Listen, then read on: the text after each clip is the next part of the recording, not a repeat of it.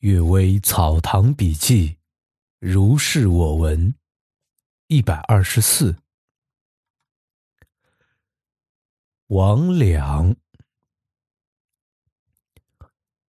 姚安公在舅舅陈德英家里读书，一天早起，听到人的说话声十分的喧闹，说：“故宫张敏。”昨天夜里在村外看守瓜田，今早已经失魂不能说话了。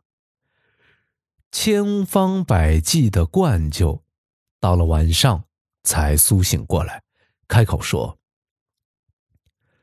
二更以后，远远看见树林外有火光，渐渐移动靠近，等到了瓜田，竟是一个巨人，高十多丈。”手拿灯笼，大的像一间屋子。他站立在圆形瓜棚面前，低头看了很久。我害怕极了，晕死了过去。不知道他是什么时候离去的。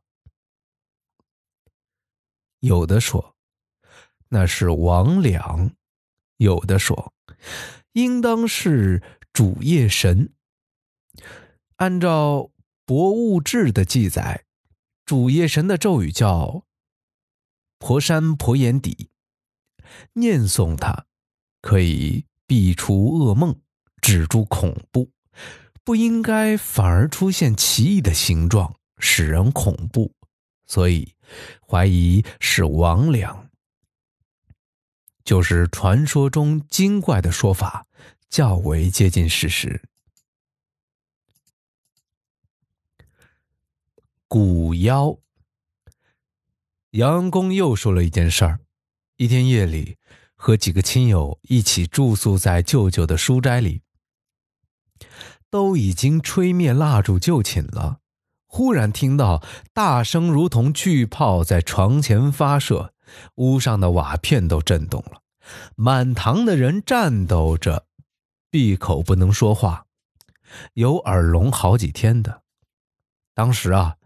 是冬天十月，也就是我们现在公历的十一月，不应该有雷暴啊，又没有火光的冲击，这也不像雷暴。姚安公同榜取中的高老丈耳昭说：“这是蛊妖啊，不是吉祥的兆头。主人呢，应当修养德行，用来相解。德音公也整天借据。”没有一件事情是不谨慎的。这一年家里有吊死的，别无另外的事故，大概是借据的效力吧。第三个故事：鬼避江三莽。姚安公听已故的曾祖父润生公说，锦城有叫江三莽的，勇敢而憨直。一天。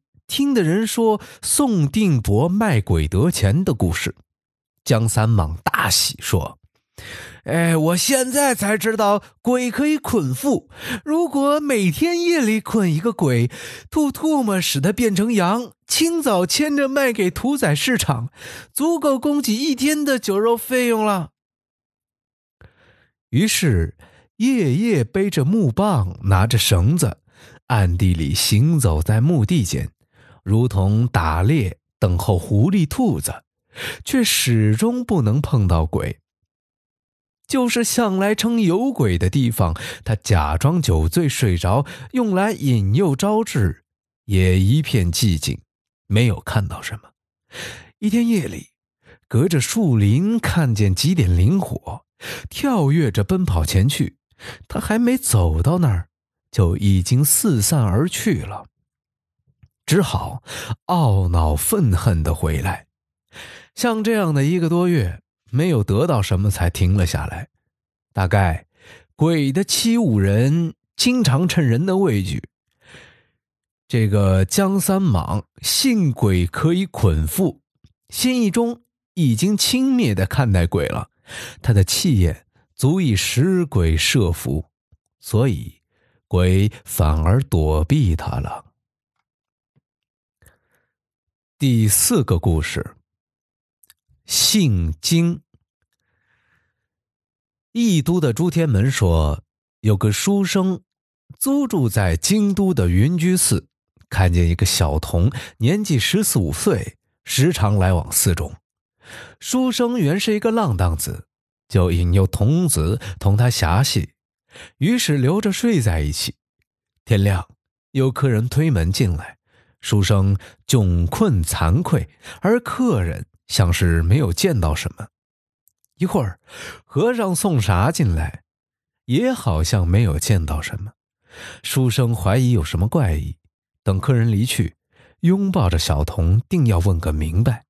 小童说：“您不要害怕，我实在是杏花的精怪。”书生吃惊地说：“你这是要魅惑我吗？”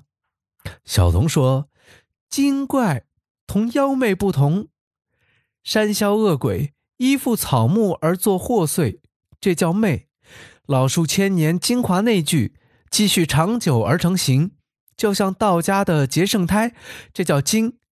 魅为害于人，精则不为害于人。书生又问：“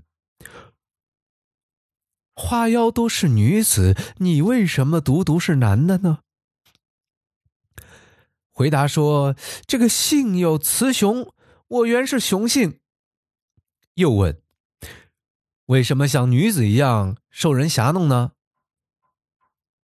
回答说：“这是前缘。”又问：“人同草木怎么能有缘呢？”童子羞惭沮丧了很久，说：“因为不是借人的精气，就不能够修炼成形体。”书生说：“这样说，你仍然是魅惑我了。”推开枕头，立刻起身。小童也恼怒的离去。书生悬崖勒马，可以说是大智慧了。那人原是天门的弟子，天门不肯说出他的名字。哎，第四个故事也就为大家读到这里。希望大家有一个美好的一天，晚安。